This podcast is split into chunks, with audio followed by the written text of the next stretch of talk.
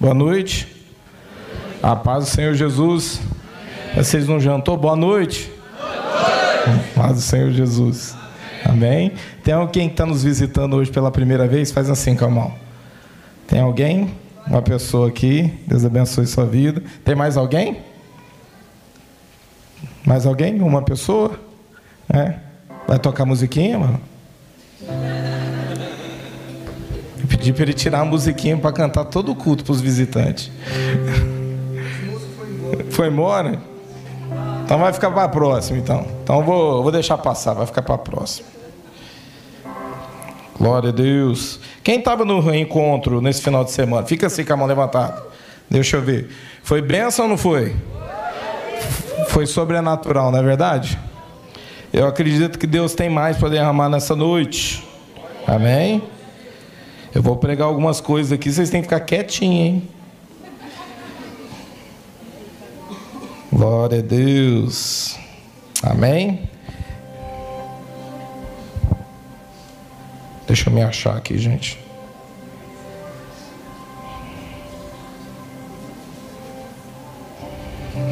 Glória a Deus. Irmãos, eu vou estar ministrando a, a vocês algo que o Espírito Santo colocou no meu coração essa madrugada orando. E, e eu entendo, Deus já está falando comigo há umas duas semanas a respeito desse assunto. Eu vou estar pregando sobre identidade e propósito.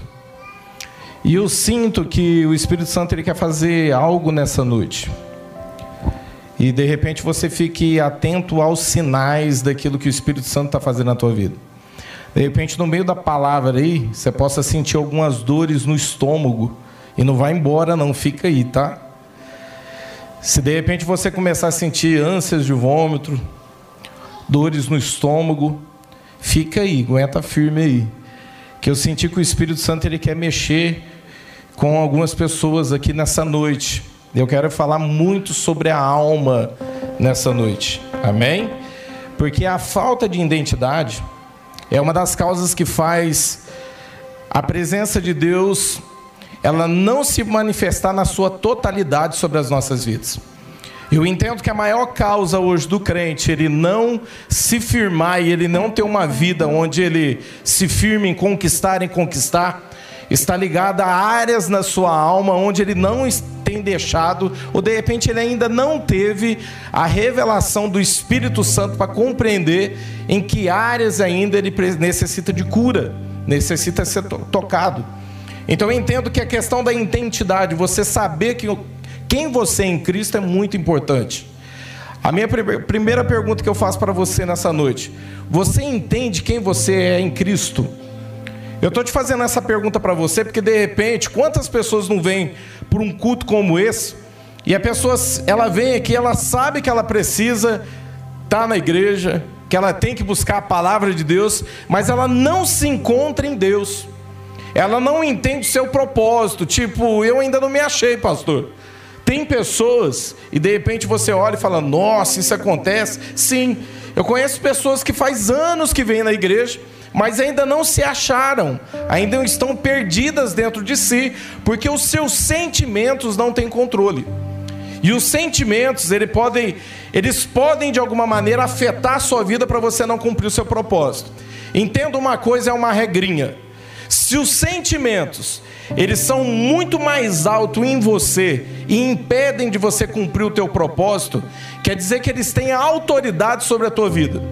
E você só vai conseguir ter autoridade sobre a sua, os seus sentimentos quando você receber uma capacitação do Espírito Santo para que ele possa entrar em áreas da sua vida. E eu entendo que a maior causa hoje da igreja ela não manter-se no fogo, buscando, clamando, andando firme, né, sem parar. Quantas pessoas que começam e de repente elas retrocedem e começam novamente. Eu conheço pessoas que há anos e anos elas chegam num tempo da vida delas e elas retrocedem e elas falam para mim, pastor, a minha vida está sempre entrando num retrocesso. Eu vou até certo ponto da minha vida, mas quando eu chego lá, de repente eu desanimo. Quantas pessoas não são pegas por conta do desânimo? Ou quantas pessoas não são pegas por conta da frustração? Não quer dizer que se você está em Cristo, você não vai sentir frustração. Não quer dizer que se você está em Cristo e está servindo a Deus, você não vai sentir medo. Não quer dizer que você não vai sofrer rejeição. Mas eu entendo uma coisa: que quando você é capacitado através do Espírito Santo, você tem poder para vencer todas as coisas. E quando eu olho para isso, e isso tem que ser uma revelação para você nessa noite. Jesus não venceu somente os pecados. De repente você olha e pega e fala assim: através de Jesus, nós estamos em Cristo e não tem nenhuma acusação sobre nós, porque ele venceu todo o pecado. Não foi só todo o pecado, ele venceu todo o sentimento. E o que eu quero tentar passar para você nessa noite, através do Espírito Santo, é que você entenda que ele sentiu rejeição, que ele sentiu medo, que ele passou por sentimentos que ele poderia ter abandonado ter parado tudo, mas através da capacitação do Espírito Santo que estava sobre ele, ele prevaleceu e venceu todas as coisas. O que eu quero que você entenda é que você possa olhar e compreender que existem áreas na nossa vida que nós podemos ser vulneráveis a elas, mas elas não podem nos dominar. Quantos jovens que entram num culto como esse, e eu falo assim que tem chamado bastante atenção né, a questão da, das quartas-feiras, porque nós temos dado liberdade para o Espírito Santo atuar. Então, às vezes eu sinto de nem pregar. Na hora do louvor, eu sinto que o Espírito Santo ele já está agindo e é ali que ele vai fazer e eu deixo. Eu mando apagar as luzes, fala: "Flua aí no Espírito Santo". Deixa fluir. Às vezes no final dos cultos a gente já faz o apelo e vem toda a igreja e a pessoa deixa fluir no Espírito Santo. Isso tem dado liberdade. Por quê? Porque nós existimos a, a, a questão que o Espírito Santo ele possa fluir nas nossas vidas. Você pode, de repente, estar preocupado com alguma coisa, preocupado com o tempo, e isso também é resistir ao Espírito Santo. Então, por isso que às vezes eu, eu corro aqui para tentar fazer a palavra mais rápido, para você vir à frente poder sentir isso, sentir esse fluir da presença de Deus. Mas o que eu tenho presenciado, e o Espírito Santo tem falado comigo quando eu tenho orado às madrugadas, é a questão de alguns jovens que não se mantêm, porque eles vêm e experimentam o que é bom, eles vêm e experimentam o amor de Deus, eles sentem essa presença de Deus, só que passa um tempo, eles retrocedem novamente para suas vidas. E vidas que de repente estavam presas nos pecados, estavam presas em situações que dominam a vida deles e eles não conseguem romper. Então nessa noite eu quero que você entenda quem você é em Deus, quem você é em Cristo, porque os sentimentos podem estar bloqueados dentro de você, e existem sentimentos que vêm para nos derrubar. Eu posso citar alguns aqui: a questão do medo, a questão da insegurança, o sentimento de incapacidade. Quantos aqui já não foi colocado à prova de ter que fazer algo e de repente dentro dela começar uma luta? Será que eu sou capaz? Será que eu vou conseguir fazer esse tipo de coisa? Ou eu mesmo, quando a primeira vez que o meu pastor pediu para mim poder subir no púlpito para mim poder tirar a oferta, eu sempre tive um propósito com Deus de nunca falar não para ele. Porque eu entendi que quando nós subimos aqui, irmãos, não pode vir de mim, eu não consigo explicar o que o Espírito Santo está fazendo. Não pode vir de mim tudo isso, tem que vir do Espírito Santo. Às vezes eu estou vazio, às vezes eu estou ali no meu canto, eu não estou sentindo. Já chegou cultos de eu chegar aqui e tá cansado e não sentir fluir. E de repente, no último louvor ou no último momento, o Espírito Santo começa a me encher e eu falo assim: o Senhor é fiel. Por quê? Porque ele tem um compromisso com a sua igreja. Irmãos, o Espírito Santo tem um compromisso com a sua igreja. Então, às vezes, você vai chegar aqui vazio de si, e é aí que necessita, que você necessita do derramamento do Espírito Santo para ele fluir. Mas os, o inimigo sempre vai lhe dar, e ele sempre vai atacar a tua identidade para falar que você não é capaz. E você precisa entender que você não é capaz mesmo, a não ser através do Espírito Santo. É Ele que vai fazer fluir todas as coisas na sua vida. Então vai vir um sentimento de incapacidade, mas é confiar é entender e falar assim: não, ele está tá na direção. Eu vou subir lá e vai fluir. Eu lembro que eu perguntei aqui um tempo atrás. Quem aqui já andou de carro com um motorista no volante dirigindo? Já aconteceu isso com você? Levanta sua mão. Quem é que já andou de ônibus com um motorista lá que você nem conhece e você estava dentro do ônibus e ele estava te conduzindo? Levanta sua mão. Deixa eu ver. Quem é que tiveram o privilégio de poder andar de avião? Levante sua mão. E você conhecia o piloto? Só que todas as vezes que você esteve ali, você confiou em alguém que você nem conhecia.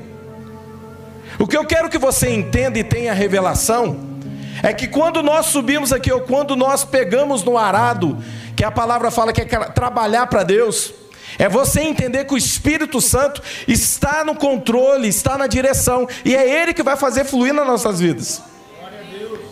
É você entender que Ele está no controle. Então vai vir um sentimento de incapacidade. Mas entenda uma coisa: o Espírito Santo está no controle de tudo. Vai vir a questão das amarguras. E às vezes vão vir sentimentos e lembranças que de repente você acha que você venceu. Ah, pastor, eu já liberei perdão, mas quando você olha para a pessoa, aquele sentimento volta. Você vai lidar com esse tipo de coisa. Irmãos, enquanto estivermos aqui, por isso que ser igreja e a gente cear junto é muito importante. Porque às vezes você acha que irmão também não briga. Quem é que tem irmão? Só os meus irmãos que brigam? E eu saía no porrete com meus irmãos. As minhas irmãs tá ali. Eu saía no braço. Você acha que, você acha que só eu tenho irmão que brigo? Irmãos, nós somos igreja, nós somos irmãos. Nós brigamos entre si. Mas a questão aqui é você entender que existe um pai, e esse amor do pai está sobre nós. E é amar um ao outro, e é chegar naquele grande dia, olhar um para o olho do outro e falar assim: ó, você me perdoa, eu pisei na bola contigo. É quando você vir trazer a tua oferta, a Bíblia não fala assim, é você lembrar que você tem alguma coisa. Ó, olha que interessante isso. Olha, a Bíblia fala assim, ó, quando você vir trazer a tua oferta, se você lembrar que o teu irmão tem algo contra você, para você ir consertar primeiro. Olha a profundidade disso. É eu quando vou vir trazer meu dízimo aqui, ó, eu lembrar falando assim, ó, o Saulo está contrariado comigo em alguma coisa. Não é eu ter alguma coisa contra o Saulo, eu entender que o Saulo tem alguma coisa contra mim. E eu ir lá falando assim, ó, Saulo, eu quero te pedir perdão. E dar um abraço nele e consertar e trazer minha oferta. Por quê? Porque isso pode paralisar minha bênção. Então a questão das amarguras, nós vamos enfrentar isso. E às vezes você vai passar por uma pregação como essa, e aí você vai sair lá fora e você vai lidar com a situação que vai fazer você lembrar. Por quê? Porque Deus permite que você passe para que você possa crescer na situação. Se você não crescer na situação, você não tem autoridade sobre ela. As frustrações. Quantos de nós não começamos algo e de repente a gente se frustra? Se frustra porque caiu. Se frustra porque a gente achava que conseguia. E aí de repente você não conseguiu. Pedro não foi assim. Pedro olhou para Jesus e falou: Eu vou até o fim, vou morrer contigo. Fala, Pedro, você vai me legar. Jesus, o Pai já tinha revelado o coração de Pedro, mas Pedro ainda não se conhecia. E eu falo que as provações vêm, não é para Deus olhar e ver que você é capaz, porque Deus conhece o mais profundo do teu coração. É para você olhar para si mesmo na hora que você estiver passando pela prova e falar assim: ah, eu achei que estava pronto, mas ainda não estou, mas eu vou continuar tentando. Vocês estão entendendo isso? As questões emocionais são situações que você tem que olhar para si e falar assim: Senhor, não onde eu preciso crescer, não onde o teu Espírito Santo precisa agir na minha vida. Então, Jesus não morreu somente pelos nossos pecados. Jesus também morreu para a gente vencer todos os sentimentos, tudo aquilo que pode amarrar e paralisar a nossa vida. Amém? O desejo do meu coração nessa noite é que você saia daqui curado, sarado, livre. Livre mesmo na presença de Deus, porque ser livre, irmãos, é ser livre de todo o embaraço que pode te prender. Ser livre é andar e olhar para o teu próximo e olhar para as pessoas e saber que nenhum sentimento tem poder de paralisar. Isso é ser livre na presença de Deus, é viver todos os dias entendendo: eu sou livre, esse sentimento não tem poder sobre mim, porque Jesus também venceu todos os sentimentos. Amém? Abre comigo em Hebreus 4,15.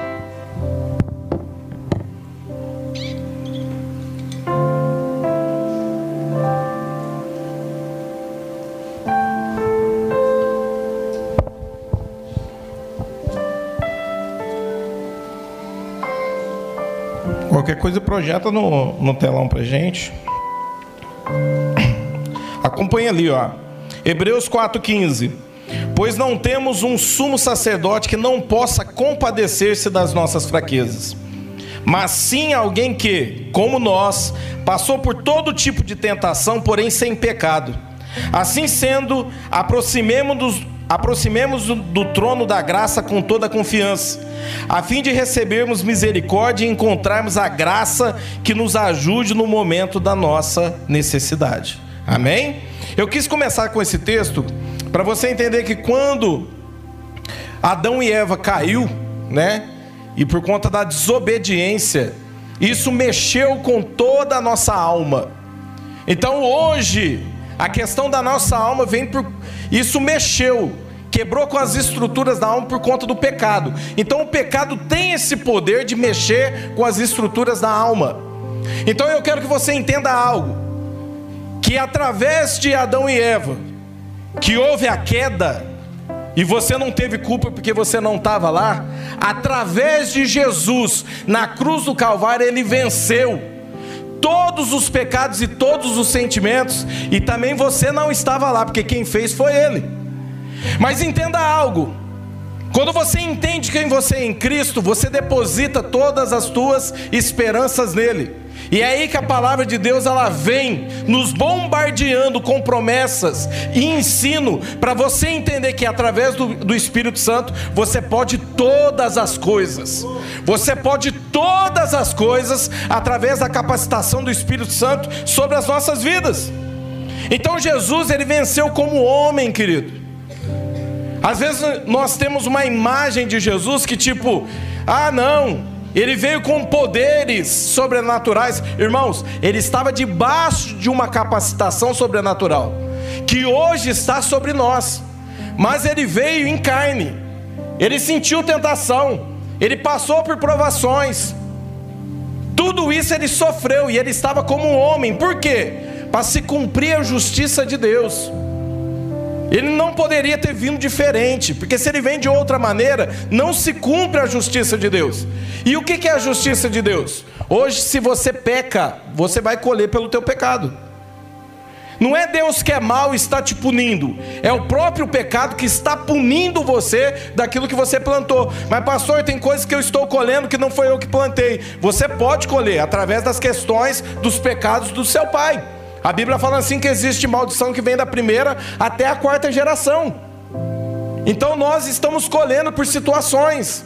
Eu vim de uma família de um espírito de miséria, onde eu tive que quebrar muitas coisas na minha vida e mapear a minha família e entender que havia um espírito de miséria que não deixava a gente conquistar em nada, ter bens, conquistar as coisas.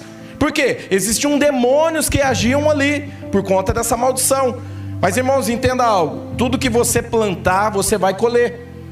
Então, o pecado é um instrumento de justiça de Deus. Por quê? Não é Deus que peca, você pecou, você colhe.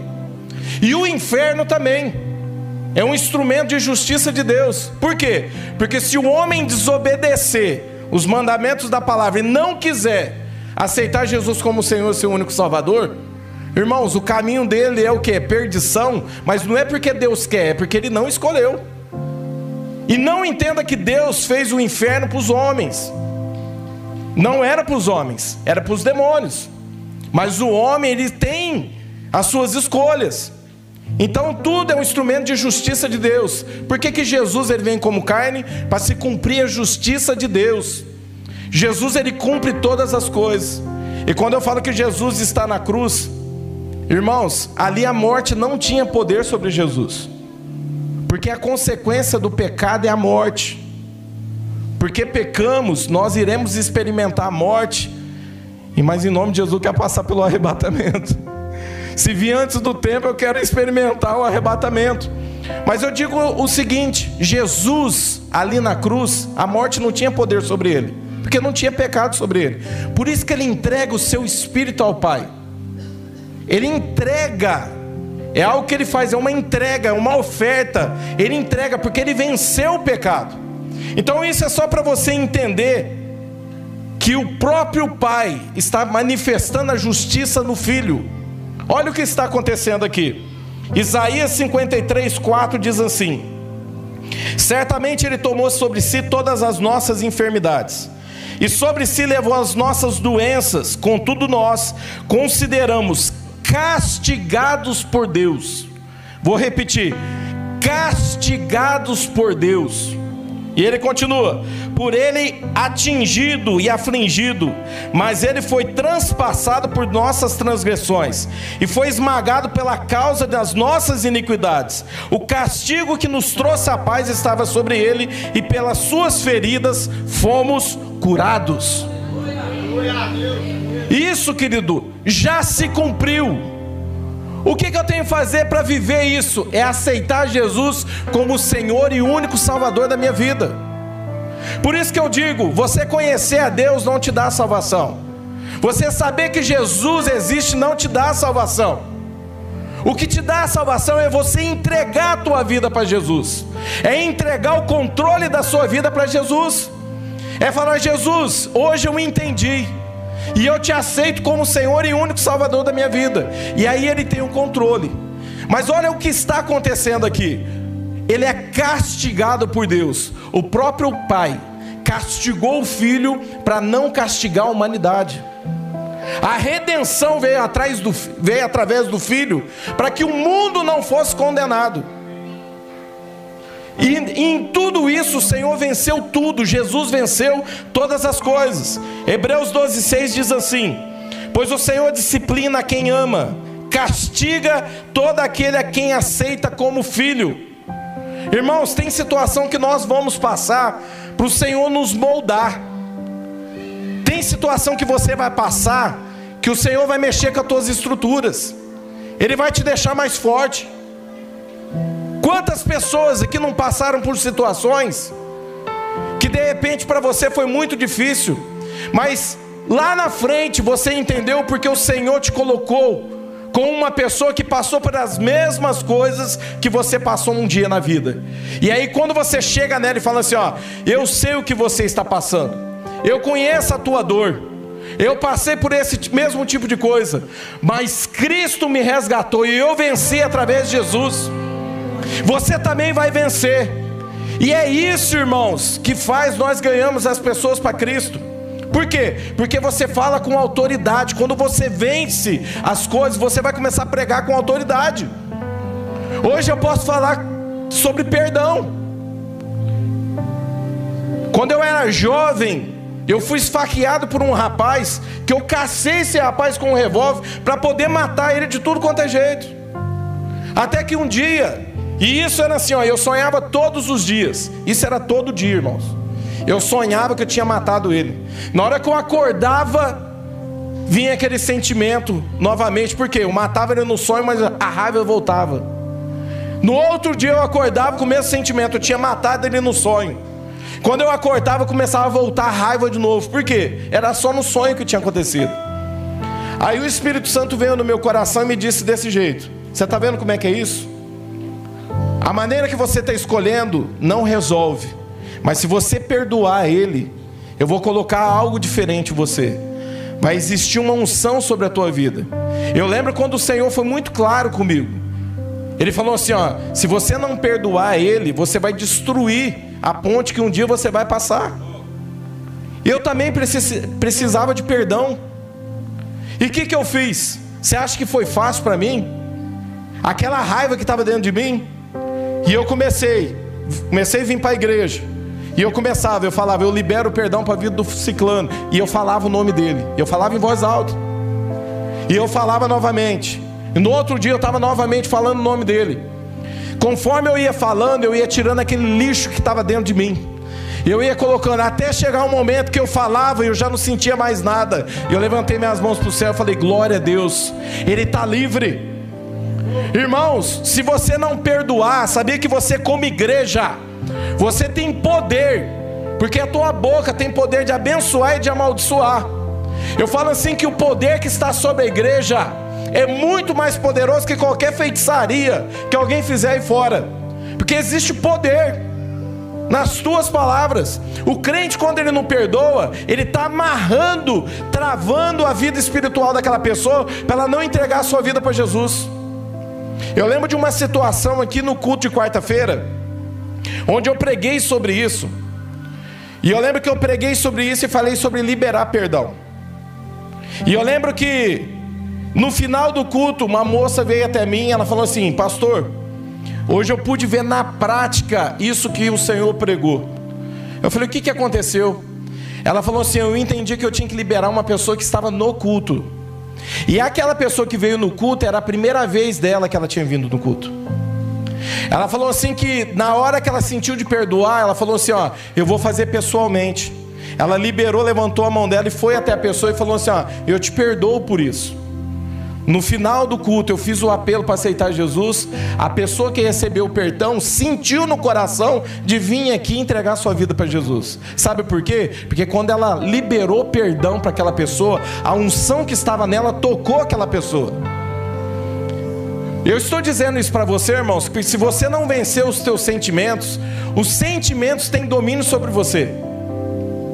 Então existem questões na sua alma que você precisa trabalhar. Pastor Rubens estava dizendo aqui que ele sentiu na hora da oração da fé. Quantas pessoas não recebem cura porque não conseguem liberar perdão? E só falar da boca para fora não funciona, irmãos. Às vezes é atitude. E você não tem que sentir no teu coração para perdoar. Perdão é atitude. Sabe por que, que eu perdoo? Eu perdoo porque eu sou inteligente. Se eu não perdoar, eu vou colher maldição para minha vida. Bem simples assim. Eu perdoo porque eu perdoando, a maldição sai de sobre a minha cabeça. E a graça de Deus vem e se instala sobre mim.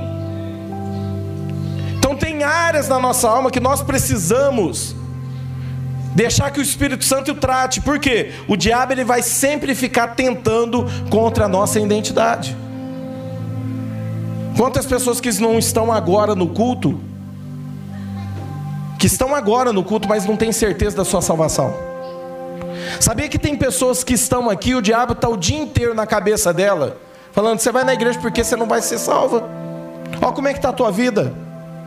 Por quê? Porque não entendem quem elas são em Cristo. Você precisa entender quem você é em Cristo, porque senão você não cumpre o teu propósito. Eu quero entrar na parte do deserto quando Jesus, o diabo ele vem para poder tentar Jesus. Diz assim, ó, e depois de jejuar 40 dias e 40 noites, teve fome. O diabo chegou, chegou quando Jesus tinha terminado o jejum e teve fome. E aí ele vem com uma proposta. Se você é mesmo filho de Deus, faz essas pedras transformar em pães. Ele estava com o quê? Com fome. Irmão, se você não é resolvido da tua alma e não entende quem você é em Deus, o diabo chega com uma proposta dessa e você fala assim: Ah, eu já terminei o meu jejum de 40 dias, agora o que, que tem eu fazer isso? Eu já fiz isso. E você é dominado e taxado por aquilo que o inimigo ministra em você. Quantas pessoas não vêm para um culto como esse, chega no final do culto, ela sente a presença de Deus e ela fala assim: Jesus me ama, e ela volta para o pecado. Irmão, Jesus te ama sim, mas ele odeia o pecado. Jesus ele te ama sim, mas ele quer que você abandone o pecado. Por quê? Você vai vir sentir alguma coisa, mas quando você volta lá e é ministrado pelo diabo, ele vai te arrastar para o pecado novamente. O que eu quero que você entenda nessa noite é o seguinte: para você manter a unção sobre a tua vida, você precisa estar resolvido da sua alma, você precisa entender quem você é em Deus. Você precisa entender que, independente dos sentimentos, do que você está passando, do teu medo, da tua frustração, do sentimento de incapacidade, você tem um pai e ele te ama, ele cuida de você. E você não precisa se envolver com as coisas do mundo. Por quê? Porque o Senhor é suficiente para a nossa vida. Fala para o irmão que está do teu lado, fala assim, ó, o Senhor é suficiente para a tua vida.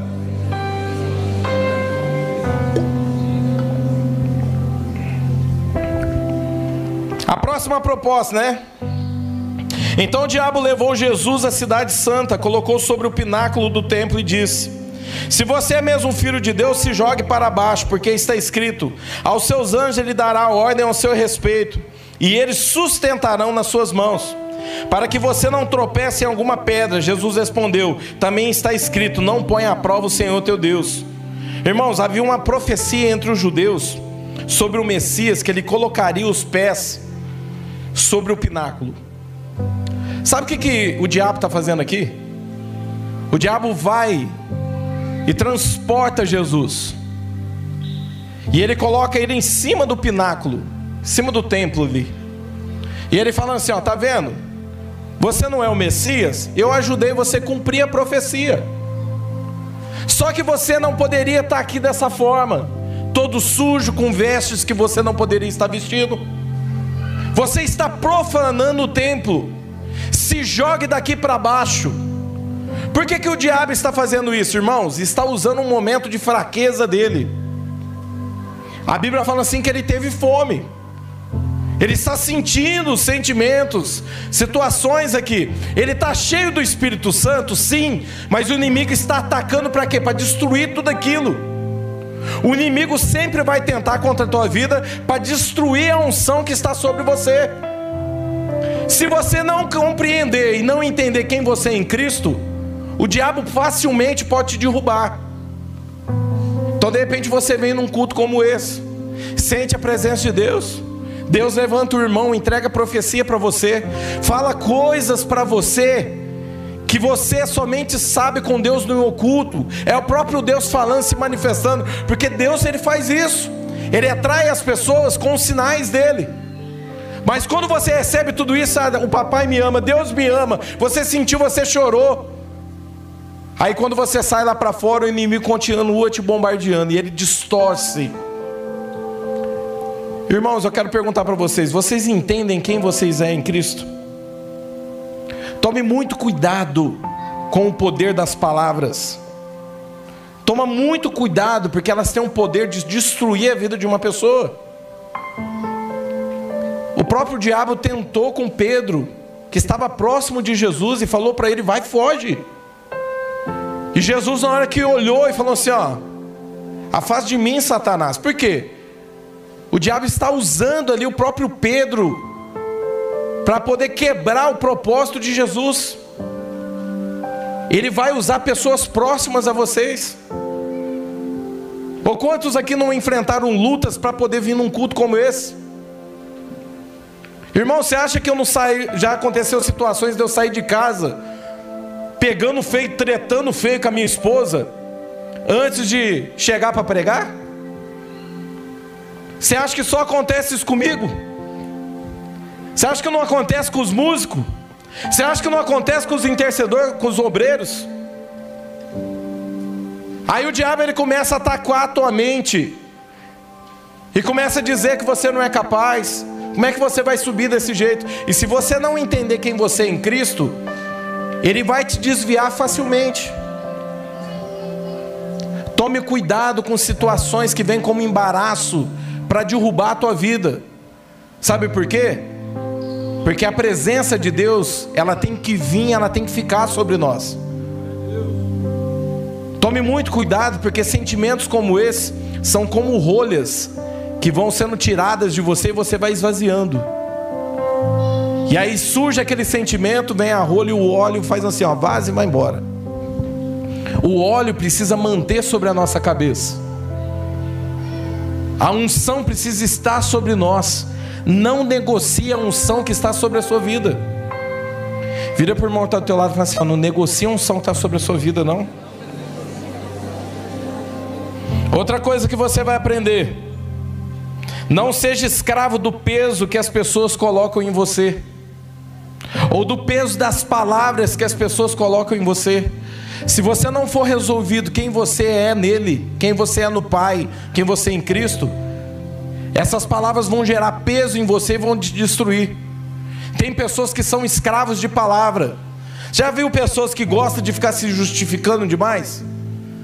Tem pessoa que parece que a carne não morre. O eu dela fica gritando. Ela passa por situação, em vez dela ficar quietinha, entender que é o diabo que está agindo, ela quer bater de frente com a pessoa e quer ficar justificando aquilo. Irmão, tem hora que você vai ganhar calado. Tem hora que o teu silêncio vai falar muito mais alto que qualquer outra palavra. Então tem hora que, ó, você fica quietinha, você e o pai. Quantas vezes eu não passei por situação, acontecia, eu ficava muito mal. E aí eu chegava lá de madrugada, colocava meu joelhinho no chão, e eu começava, Senhor, mostra meu coração. Sabe por quê? Porque o pai conhece o teu coração, mas você conhece o teu coração? Quer saber quem você é? Começa a pedir para o pai te mostrar quem você é. E aí eu falo, Senhor, quem eu sou? Por quê? Porque quando isso me faz mal, é porque o peso dessas palavras está sobre mim e eu me acho melhor que a pessoa que proferiu isso sobre a minha vida. Vocês estão entendendo isso?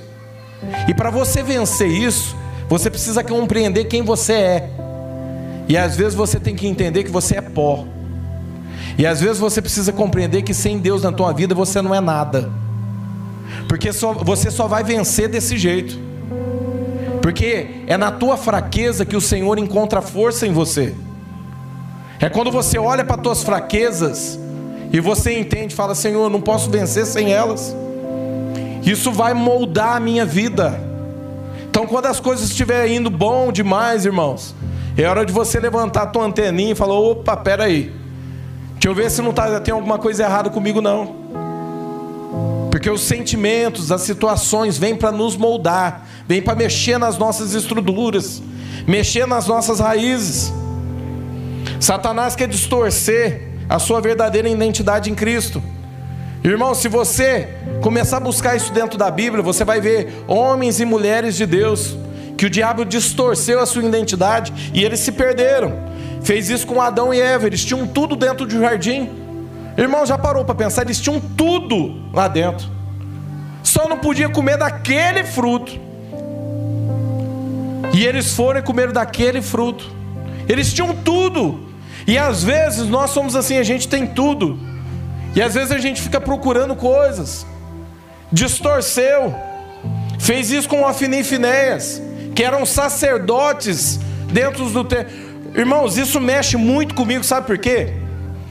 Os filhos de Eli eram sacerdotes que cuidavam do templo do Senhor, era como se fosse ministro, homens de Deus, que estavam ali para uma função. A função era passar aquilo que o Senhor estava falando para o seu povo. Só que esses homens eram conhecidos como filhos do próprio diabo. A nação de Israel olhava para esses dois homens e chamava eles de filhos de Belial porque conheciam as suas condutas, distorceu a sua identidade, fez isso com Saul. Havia uma capacitação sobre ele, mas ele quis fazer tudo do seu jeito, quis tentar enganar Deus, mentir para Deus. Quantos de nós não estamos assim, tentando mentir para Deus, e acha que a unção vai permanecer sobre a nossa vida? Fez isso com Salomão. Isso me impressiona. Um homem que começou muito bem seu ministério, oferece mais de mil sacrifícios a Deus. Um dos maiores sacrifícios que você encontra na Bíblia é Salomão fazendo. No final da sua vida, sabe, aquele homem que fez mil sacrifícios ao Senhor, se enrolou se embaraçou com mil mulheres que contaminaram o seu coração e ele se perdeu. Sabe por quê? Distorceu a sua identidade. Fez isso com Judas. Se você estudar sobre Judas, era o discípulo, era o mais capacitado, mais instruído dentre os doze. Era aquele que ficaria, de repente, para fazer a função de Pedro que me chama a atenção é que Deus ele nunca desiste de nós. Porque se de repente Judas tivesse esperado por três dias, ele teria visto Jesus ressuscitar e teria se arrependido do seu pecado. O diabo ainda levou Jesus a um monte muito alto, mostrou-lhe todos os reinos do mundo e a glória deles, e disse: Tudo isso te darei se prostrado você me adorar. Então Jesus lhe ordenou: Vá embora, Satanás, porque está escrito: Adore o Senhor seu Deus e preste culto somente a Ele. Irmãos, você entende quem é o seu pai, você entende qual que é o governo que está sobre a sua cabeça? Porque você não vai ter um governo aqui dentro da igreja e outro governo no mundo. Tem pessoas que existe um governo sobre ele dentro da igreja no culto, mas quando ele está da porta para fora, é outro governo que está sobre ele. Sabe por quê? Porque ele levantou vários altares na vida dele. De repente hoje o Espírito Santo está pedindo para você começar a destruir altares que tem te tirado da presença de Deus. Eu sei que existe algo muito poderoso que o Espírito Santo vai fazer nessa noite. O Espírito Santo me mostrou. Se você começar a sentir dores aqui, irmãos, a Bíblia fala assim que a nossa alma, nosso espírito habita aqui no ventre, ó. Às vezes você vai sentir ânsia de vômito, mas é porque o Espírito Santo está trabalhando na tua alma. Eu tive uma experiência dias atrás, onde eu vi uma pessoa muito usada por Deus. Eu estava vendo ela ministrando sobre uma pessoa.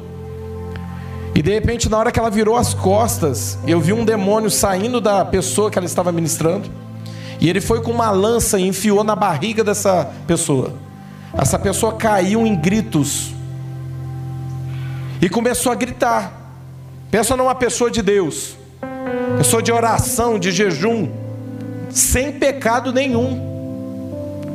E eu vi o Espírito Santo abrir os meus olhos e me mostrou. Eu vi ele saindo com uma lança enfiando no ventre dela.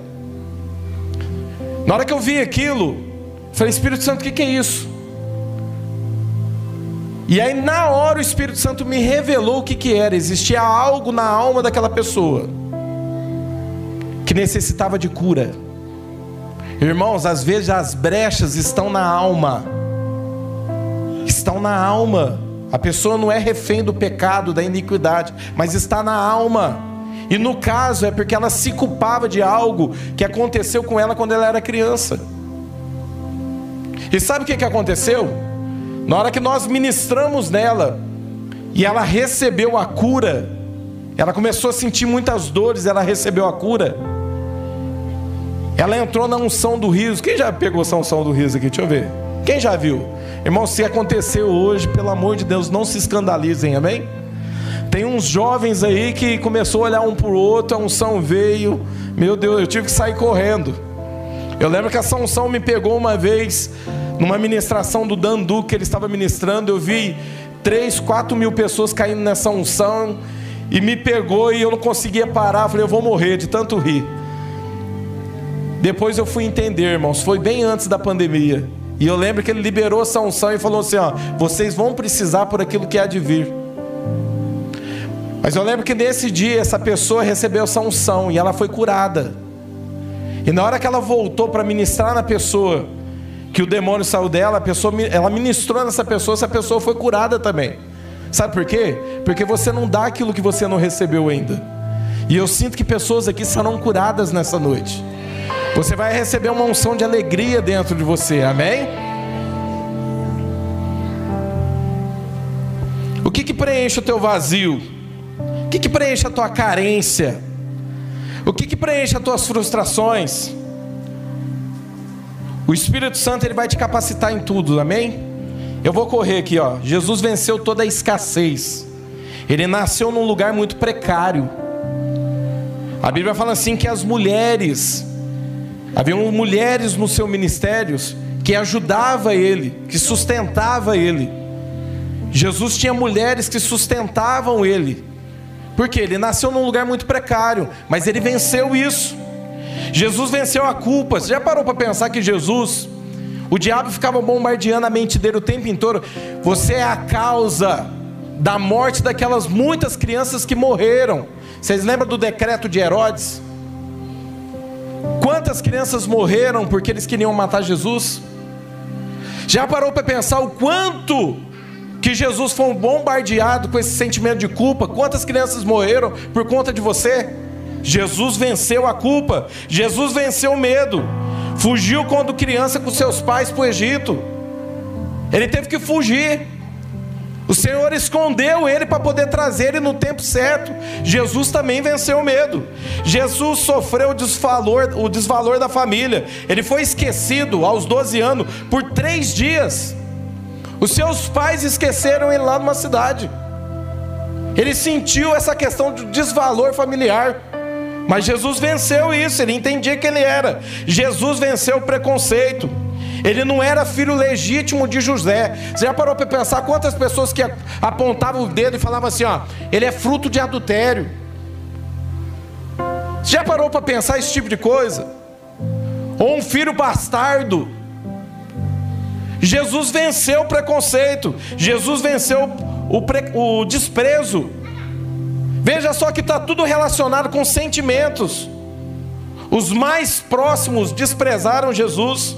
Até os da tua terra, quando ele voltou, ele falou assim: ó, eles olhou e falou: Esse não é o filho de José? Foi desprezado, foi desprezado pelos seus, seus próprios parentes. Eles chamavam ele de louco. Jesus venceu a desconfiança. Nem os seus irmãos acreditavam nele. Mas ele venceu. Jesus venceu a angústia e o sofrimento. Ele suou gotas de sangue, mas não acovardou. Por quê? Porque havia uma capacitação do Espírito Santo sobre ele. Ele sofreu dor emocional, ele foi traído, negado, abandonado. Ele sofreu dor moral, foi caluniado, acusado injustamente, crucificado nu. Jesus passou por tudo isso. Ele sofreu dor física, bofetões, chicotadas, a coroa de espinhos. Irmão, se você estudar sobre a coroa de espinhos, Essa, essa coroa que foi feita de laranjeira, os espinhos dela têm de 4 a 5 centímetros. Isso foi colocado sobre a cabeça de Jesus e bateram com uma vara. E centrou na, na cabeça de Jesus. Eu quero ler esse versículo com vocês. Vai lá em Salmos 22, 22, 15.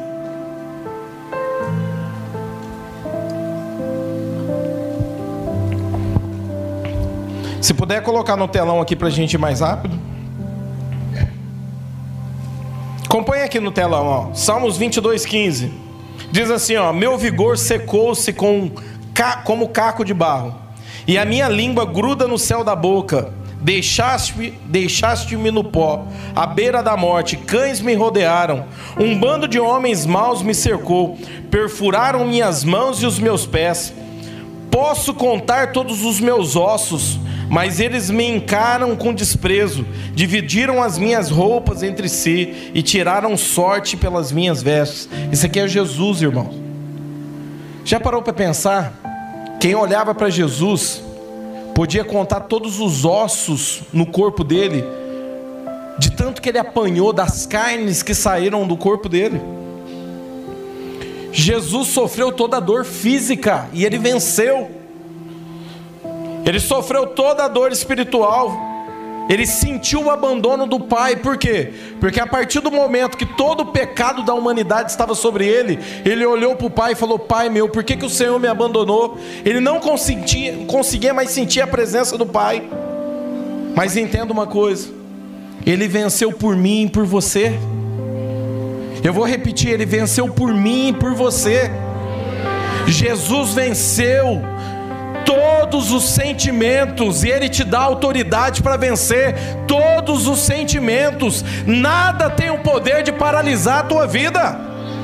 Existe uma capacitação sobre você. Se você aceitou Jesus como Senhor e Salvador sobre a tua vida, se você está na videira verdadeira, existe uma capacitação sobre você. Mas, pastor, eu não estou conseguindo vencer.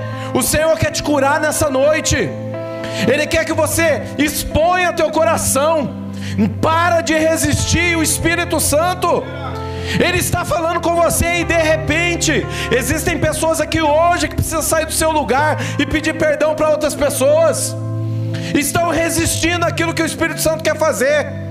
Irmãos, a pessoa que não libera perdão e a pessoa que julga a outra pessoa é a mesma coisa. Isso pode bloquear a tua vida. Quando você julga o teu irmão, você está julgando a si mesmo, colocando peso sobre a sua cabeça, e de repente é tempo de você liberar perdão. Mateus 4,11: Com isso o diabo deixou Jesus, e eis que vieram os anjos e o serviram. Quantos aqui querem serem servidos por Deus nessa noite? Eu queria que você ficasse de pé.